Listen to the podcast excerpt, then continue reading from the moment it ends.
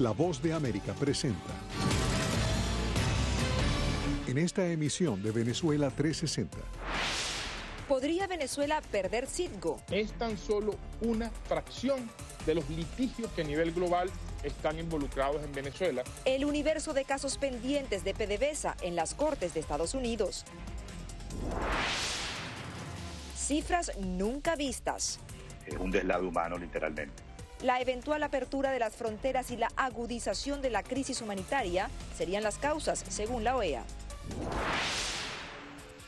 Nicolás Maduro, el mandatario más rechazado del continente. Está en el foso. Nadie lo quiere, no quiere decirle a Flores. Encuesta Ipsos revela quiénes son los presidentes más queridos y los no tanto en América Latina. Comenzar de nuevo de la mano de la gastronomía. Estábamos en la calle, en un carrito, un puestecito que rodábamos todos los días. De Chamos Burger, llena de hamburguesas y salchipapas, las calles de Bogotá.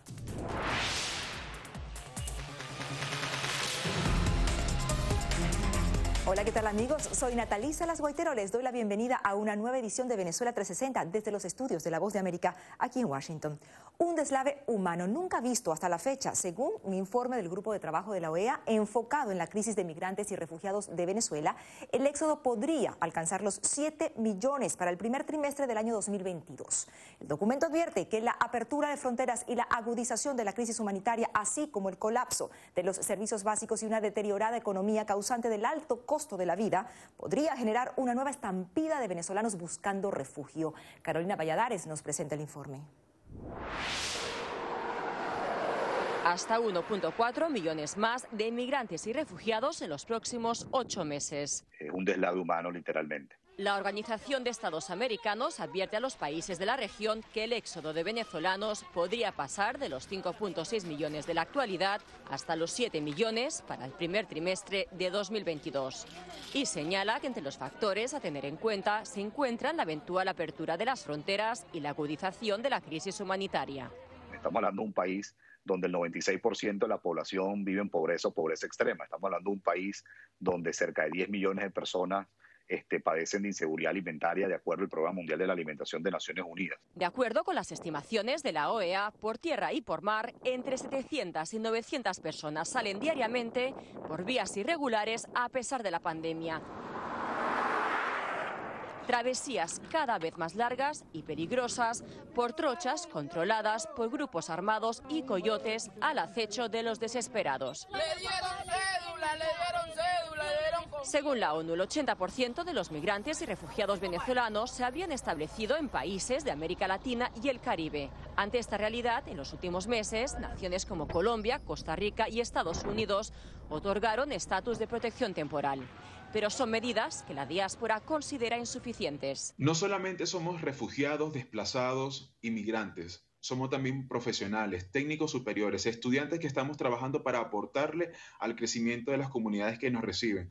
Señala Naciones Unidas que apenas el 10% de las solicitudes de asilo en el continente habrían sido reconocidas hasta la fecha. Caso que aplicaría, por ejemplo, a Estados Unidos, donde apenas 18.000 solicitantes, de un total de 129.000, habían logrado el estatus de refugiado para diciembre de 2020.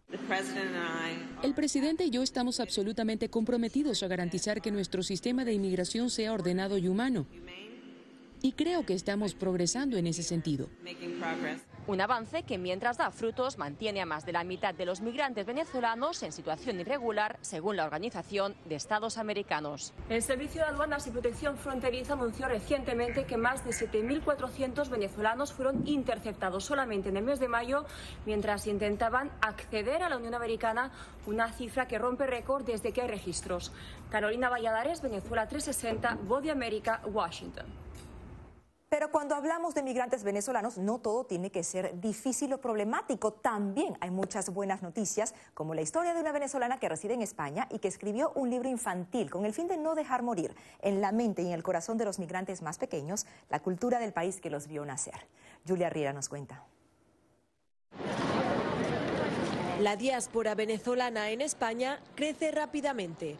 La crisis política, humanitaria y económica ha hecho que miles de venezolanos se desplacen hasta el país europeo.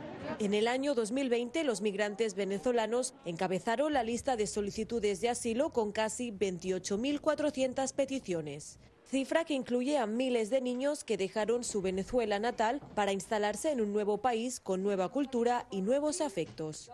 Pero, ¿qué recordarán en unos años de la que fuera su cuna geográfica?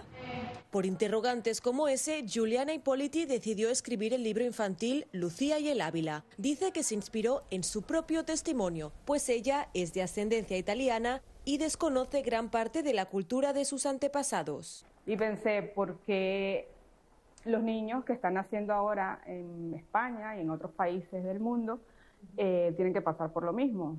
Entonces dije, bueno, pues a través de los cuentos me parece que es una buena manera de, de mantener esa conexión yo amo al Ávila. El cuento narra la historia de Lucía, una pequeña pulga que emprende un largo viaje para ir en busca de su abuela. En su camino se enfrenta a varios obstáculos, como subir el Ávila, el cerro que rodea Caracas. Una metáfora que explica que todo lo que uno se proponga, con trabajo y esfuerzo, puede convertirse en realidad. El cuento muestra eh, el paisaje de Venezuela como un todo, pero específicamente en una ciudad que es la ciudad capital. Y allí se van viendo cositas, que si las matas de mango, las plantas que son muy típicas de allá, las guacamayas, y van saliendo palabritas de jerga venezolana, porque sí, a pesar de que estamos fuera del país y que vamos adaptando nuestra lengua al, al lugar donde estemos, siempre, siempre mantenemos lo que, lo que nosotros hemos aprendido. ¿no? Para Juliana, además de fomentar el hábito de la lectura, es muy importante que los niños migrantes conozcan las tradiciones de Venezuela. Es algo que nos hace, que nos forja como personas y lo que nos hace únicos, diferentes y únicos dentro de, del todo tan diferentes y tan iguales, pues muchos niños quizás no compartan el mismo recuerdo de lo que dejaron atrás, pero tienen en común el lugar donde guardarlo, su corazón. Julia Riera, Venezuela 360, Voz de América, España. Hacemos una pausa, ya volvemos con más de Venezuela 360.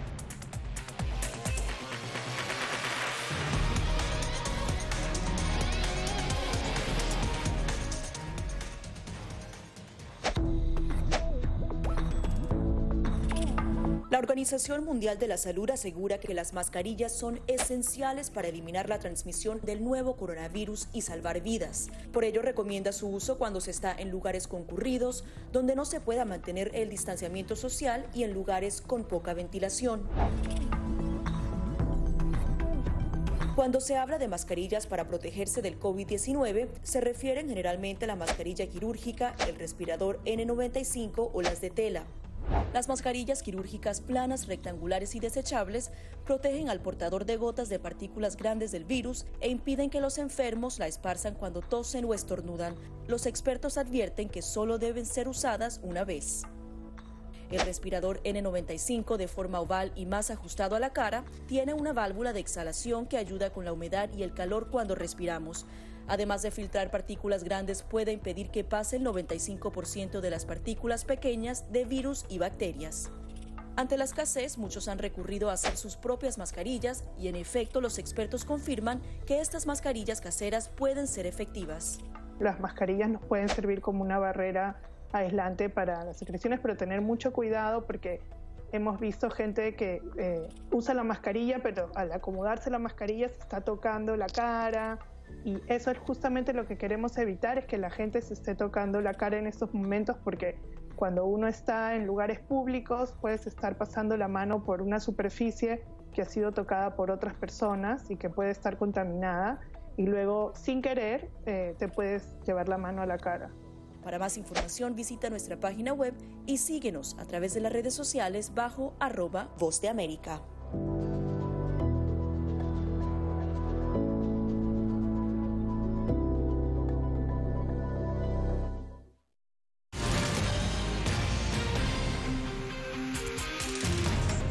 Seguimos con más de Venezuela 360 de La Voz de América, balanceándose sobre la cuerda floja y con más de 60 litigios aquí en Estados Unidos. Se encuentra la petrolera Citgo, considerada por economistas como el activo más importante de Venezuela en el extranjero.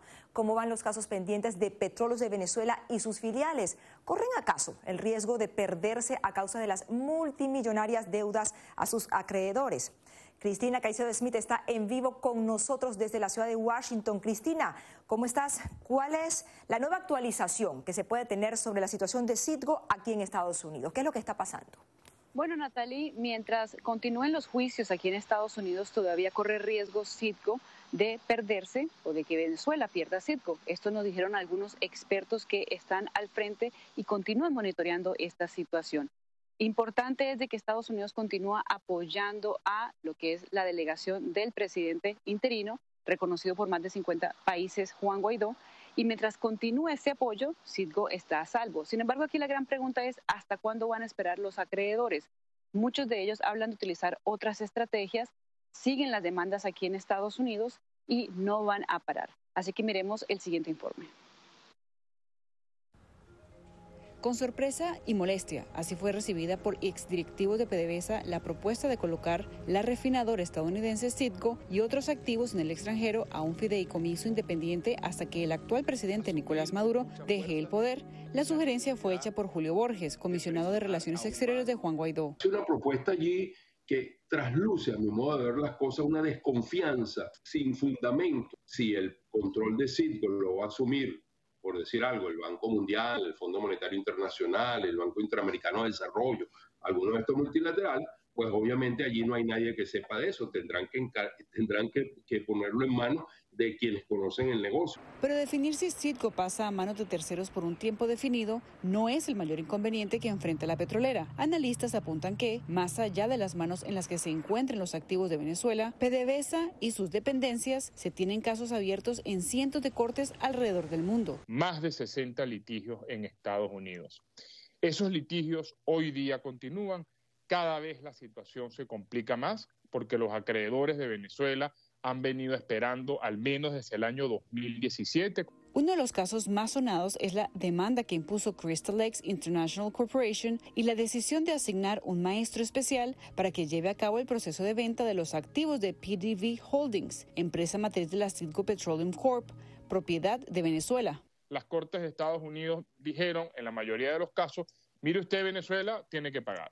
Entendemos la emergencia humanitaria compleja, entendemos la conflictividad política, podemos discutir algún tipo de plazo de pago, pero usted tiene que pagar. A pesar de que el fallo fue a favor de Crystal X, el juez a cargo reconoció que las sanciones de Estados Unidos contra el gobierno de Nicolás Maduro actualmente bloquean la ejecución de la venta y que la decisión final está en manos del Ejecutivo estadounidense. OFAC no se ha pronunciado al respecto, o sea que ellos no tienen licencias, por lo tanto tampoco lo podrían ejecutar. Y nosotros estamos este, desarrollando una estrategia. Por su parte, el gobierno de Nicolás Maduro reclama autoría para defender a PDVSA. Sino que se ha impedido a los representantes legítimos de Venezuela la debida defensa integral y efectiva de los intereses patrimoniales de la República Bolivariana de Venezuela y de PDVSA mediante la imposición de medidas coercitivas unilaterales. Y este juego entra también la empresa JP Morgan, un agente financiero designado por la oposición venezolana para tasar los activos de Citgo, y los próximos meses dará a conocer sus resultados. Y bueno, dos datos importantes. Mientras Estados Unidos o su ejecutivo continúa apoyando al eh, líder de la oposición, Juan Guaidó, los activos de Citgo continúan eh, continúan a salvo. Y otra cosa importante es de que el gobierno interino de Juan Guaidó, reconocido por más de 50 países, lo único que puede hacer es dilatar o retrasar el proceso. No se puede hacer una decisión concreta sobre proteger o no a Citgo. Gracias a nuestra compañera Cristina Caicedo Smith. Esta es la explicación y quizás este sea el CITGO uno de los temas que se pueda tratar en las próximas rondas de diálogo que acordaron esta semana oposición y gobierno de Venezuela. Hacemos una pequeña pausa, ya volvemos con más.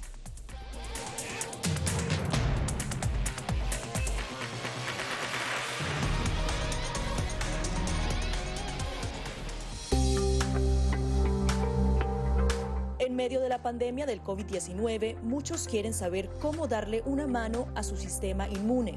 El que va a realmente combatir el coronavirus es nuestro sistema inmune, que es nuestro sistema de defensas que va a luchar contra el virus cuando aparezca. Aquí te damos cinco consejos sencillos para mantener tu sistema inmunológico funcionando de manera óptima.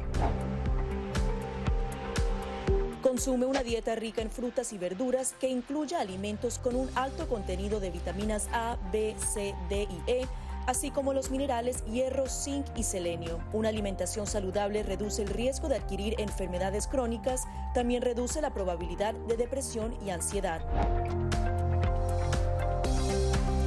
No solo mejora tu perfil cardiovascular, sino que también reduce la presión arterial y ayuda a controlar el peso. La OMS recomienda unos 30 minutos al día, incluso repartidos entre tres sesiones. Muchos entrenadores ofrecen ahora cursos en línea, a veces incluso gratis. Mientras dormimos se reparan las células, se eliminan las toxinas, se procesa la información y se fortalece nuestra memoria. Para la mayoría de las personas, de 6 a 9 horas de sueño son suficientes. Lávate las manos con frecuencia por lo menos durante 20 segundos. Asegúrate de hacer el proceso bien, frotando todas las partes de ambas manos y muñecas. Las antibacteriales funcionan mejor si contienen un alto porcentaje de alcohol. Las funciones metabólicas dependen del agua. Consume alimentos ricos en agua como frutas, verduras y sopas. El té y el café son diuréticos, así que no cuentan en la dosis.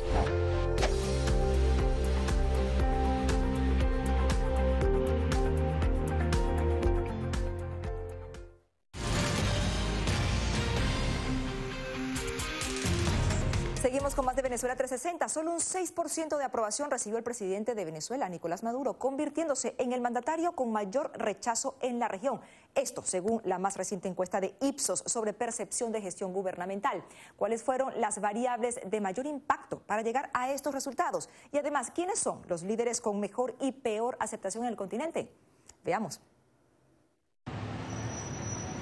Miguel Díaz Canel de Cuba, Jair Bolsonaro de Brasil y Nicolás Maduro de Venezuela son los tres presidentes peor valorados en América Latina, según la firma Ipsos. Sin embargo, el mandatario venezolano es el único que obtuvo solo un dígito de aceptación, 6%. Es un ejemplo del camino que no hay que seguir, ¿no? Ese es el, el principal efecto que tiene.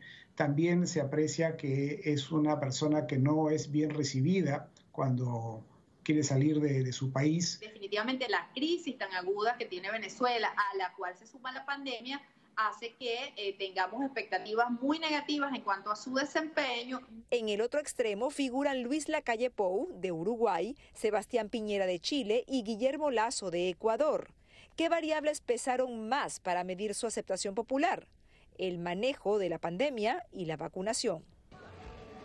Si bien las encuestas de opinión son un termómetro político importante en cualquier democracia sana, para un presidente como el que habita Miraflores, de acuerdo con expertos, los estudios de mercado no son prioridad. Pero ya no le es crítico para mantenerse en el poder, como eh, sería um, el caso de cualquier eh, gobernante electo democráticamente. ¿Lo jura?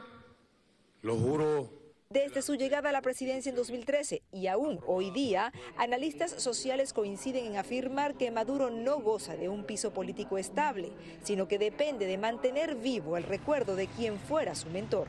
Hay murales, hay grafitis, hay fotografías de, Chávez, todavía los ojitos de Chávez que, que siguen siendo ese elemento de identidad y de unión dentro del chavismo.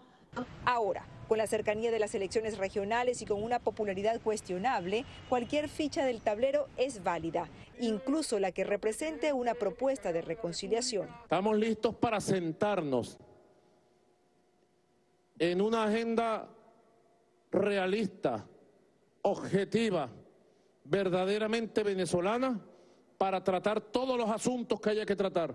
Pero en algo sí que Venezuela no quedó en el último lugar en el ranking de aprobación del manejo de la crisis de COVID-19. Maduro fue superado por su homólogo Bolsonaro, siendo estos dos países, Brasil y Venezuela, los únicos calificados con un puntaje que no llega al 10%. Nos vamos ahora a Venezuela y es que la vida en las zonas de Caracas controladas por bandas criminales transcurre entre una tensa calma y el terror de un eventual enfrentamiento armado, algo que según expertos somete a la ciudadanía a malestares físicos y emocionales, además de exponerlos día a día a la muerte, aún estando en sus propias casas. Estamos en vivo con nuestra compañera Adriana Núñez Rabascal desde Caracas. Adriana, ¿cómo estás? Explícanos un poco más qué sucede en estas zonas en donde abunda la delincuencia. Lo que ocurre en estos territorios es que en el año 2013 el gobierno de Nicolás Maduro, a través del Ministerio de Interior y Justicia, decidió crear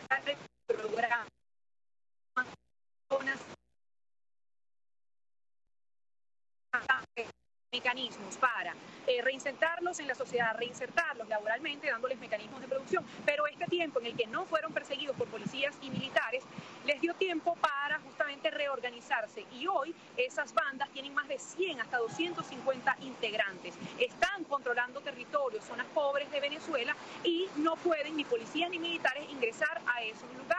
Además, son territorios donde se cometen delitos como extorsión y secuestro. Por ello, la ciudadanía vive justamente por el temor de ser alcanzado por una bala. Después de días de fuego incesante, hoy quedan amargos recuerdos. Pararnos eh, con detonaciones, acostarnos con detonaciones, almorzar, cenar, desayunar con detonaciones fue muy fuerte. Durante el mes de julio, varios vecindarios del oeste de Caracas estuvieron atrapados en medio del combate entre policías y delincuentes que intentaban controlar nuevos territorios. De una manera u otra no han quitado la identidad, de una manera u otra han arrasado con todo lo que era el, venezolano como tal. Y bueno, se ha impuesto, se ha impuesto era la violencia, lamentablemente. Leopoldo ha pasado toda su vida en La Vega, una de las barriadas asediadas por las bandas criminales. Cuenta que durante los días de enfrentamientos, las casas de varios conocidos fueron alcanzadas por proyectiles. Hay una señora que vive cerca donde yo vivo y ella tiene un... La Plata Banda es espacio donde convergen en la familia, pues mayormente se reúnen ahí para desayunar, almorzar, tiene un microondas y fue atravesado por un proyectil, imagínate tú lo peligroso que fue eso. Incluso la barbería que administra desde hace 25 años también muestra dos orificios de bala. Cerramos a cada momento, ¿no? Venía la policía, empezaron los tiroteos, la gente no bajaba. El sacerdote jesuita y coordinador del proyecto Lupa por la Vida, Alfredo Infante, explica que vivir en las zonas marcadas por la violencia no solo ha traído consecuencias emocionales. La atmósfera general de las comunidades es de, de mucho temor, de mucha ansiedad. Yo creo que ha, nosotros tenemos un consultorio médico y el médico en estos días me decía que estaba admirado de cómo había se había profundizado, se habían elevado los niveles del tema de la, de la alta tensión, los, hipertensivos, en jóvenes, por ejemplo, ¿no? O sea, hay, hay hipertensión en jóvenes y adultos, por supuesto, especialmente femeninos, por, porque las madres son las que viven eso con más aprensión, ¿no? Relata que esa angustia es compartida por los hombres menores de 30 años, quienes temen transitar por los retenes de control policial. Y en esas alcabalas, ser joven es ser prácticamente un enemigo público, ¿no? Para la, porque entras como en sospecha, porque hay como una etiqueta en las políticas de seguridad de que joven, si eres joven de barrio, eres discriminado y criminalizado. Organizaciones no gubernamentales dedicadas al estudio de la violencia alertan además que en los vecindarios pobres de Caracas hay una gobernanza criminal donde la comunidad se ve forzada a aceptar las reglas de la pandilla. Mientras el gobierno de Venezuela ha manifestado que parte de la violencia que se vive en la capital es responsabilidad de grupos armados apoyados por la oposición. Lo más preocupante es que unas 25 personas han muerto en Caracas durante este año 2020, alcanzadas por las llamadas balas perdidas, es decir, ese enfrentamiento que se hace entre policías y militares y esos proyectiles caen en viviendas de ciudadanos e incluso en lugares donde se están desplazando. Gracias a nuestra compañera Adriana Núñez Rabascal. Hacemos una pequeña pausa, ya volvemos.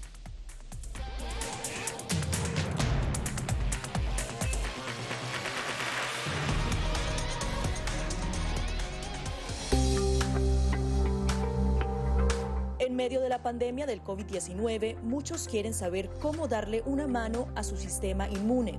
El que va a realmente combatir el coronavirus es nuestro sistema inmune, que es nuestro sistema de defensas que va a luchar contra el virus cuando aparezca. Aquí te damos cinco consejos sencillos para mantener tu sistema inmunológico funcionando de manera óptima. Consume una dieta rica en frutas y verduras que incluya alimentos con un alto contenido de vitaminas A, B, C, D y E, así como los minerales hierro, zinc y selenio. Una alimentación saludable reduce el riesgo de adquirir enfermedades crónicas, también reduce la probabilidad de depresión y ansiedad. No solo mejora tu perfil cardiovascular, sino que también reduce la presión arterial y ayuda a controlar el peso. La OMS recomienda unos 30 minutos al día, incluso repartidos entre tres sesiones. Muchos entrenadores ofrecen ahora cursos en línea, a veces incluso gratis. Mientras dormimos se reparan las células, se eliminan las toxinas, se procesa la información y se fortalece nuestra memoria. Para la mayoría de las personas, de 6 a 9 horas de sueño son suficientes. Lávate las manos con frecuencia por lo menos durante 20 segundos. Asegúrate de hacer el proceso bien, frotando todas las partes de ambas manos y muñecas. Las antibacteriales funcionan mejor si contienen un alto porcentaje de alcohol. Las funciones metabólicas dependen del agua. Consume alimentos ricos en agua como frutas, verduras y sopas. El té y el café son diuréticos, así que no cuentan en la dosis.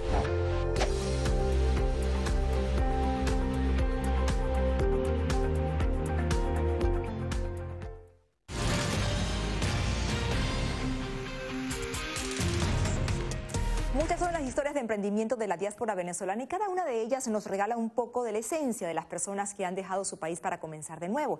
De Chamos Burger es un ejemplo del tesón de una familia venezolana que decidió llenar con el sabor de su tierra los paladares de Bogotá. Jair Díaz nos cuenta. Así como millones de venezolanos, Víctor Trejo dejó su hogar en San Joaquín, en el estado Carabobo, con la esperanza de un mejor mañana. Llegó a Bogotá y comenzó vendiendo comidas en las calles. Nosotros estábamos en la calle, en un carrito, un puestecito que rodábamos todos los días. Y los... Poco a poco y superando los obstáculos que encontraba en un país desconocido, Víctor comenzó a ahorrar para apostar por su sueño de tener su propio local comercial. Nosotros al cabo de ocho meses logramos ahorrar 3 millones de pesos, creo que fue con lo que empezamos de los cuales 1.500.000 lo utilizamos para el mobiliario y todo lo que eran materiales y todo eso. Y el otro 1.500.000 fue para el primer arriendo del local y el depósito del arriendo. Así nació The Chamos Burger. Vamos a poner la hamburguesa de los chamos. Y se lo pusimos pero en inglés como para que sonara más atractivo, por así decirlo. Hamburguesas, perros calientes y salchipapas. Un platillo de papas fritas con contorno de salchichas y muchas salsas diferentes. Esta es la, esta es la más famosa aquí. Se han convertido en toda una sensación en Bogotá. Gracias a la receptividad que han tenido, sus frutos exhiben el éxito económico, la posibilidad de reunir de nuevo a la familia. Muy orgullosa de ellos, demasiado orgullosa. Fueron muy buenos estudiantes, no pudieron ejercer, pero bueno, son muy inteligentes los dos. Nosotros le ofrecemos hamburguesas, perro caliente, con un toque venezolano que se distingue por la variedad de salsas que tiene, las combinaciones que tiene. Por lo menos nosotros aquí la salchipapa la preparamos con una ensalada que es dulce. Y a mucha gente le encanta esa ensalada dulce. Pero la ensalada dulce no es el único sello que buscan. Víctor y Nayari, propietarios de The Chamos Burger, comentan que persiguen el bienestar familiar y la posibilidad de ayudar a otros venezolanos, sobre todo a los que acuden a ellos pidiendo trabajo. Se calcula que en Colombia hay un total de 177.122 emprendimientos venezolanos de todo tipo Desde que abrió sus puertas en 2017, de Chamos Burger ha generado alrededor de 12 empleos acoterráneos que buscan su propio sueño colombiano. Jair Díaz, Venezuela 360, Voz de América, Bogotá, Colombia. Y la atleta venezolana Yulimar Rojas tiene su propio mural en la ciudad de Caracas. Su imagen ha quedado plasmada en la pared de un establecimiento de la urbanización Boleita Sur en la capital venezolana. Su autor es el artista Wolfgang Salazar, conocido popularmente como Batsura, y de esta manera inmortaliza a la ganadora del oro olímpico en triple salto. La obra fue pintada con spray dos días antes de que batiera el récord mundial. Llegamos al final de Venezuela 360. Gracias por su preferencia. Les habló Natalia Salas Guaitero.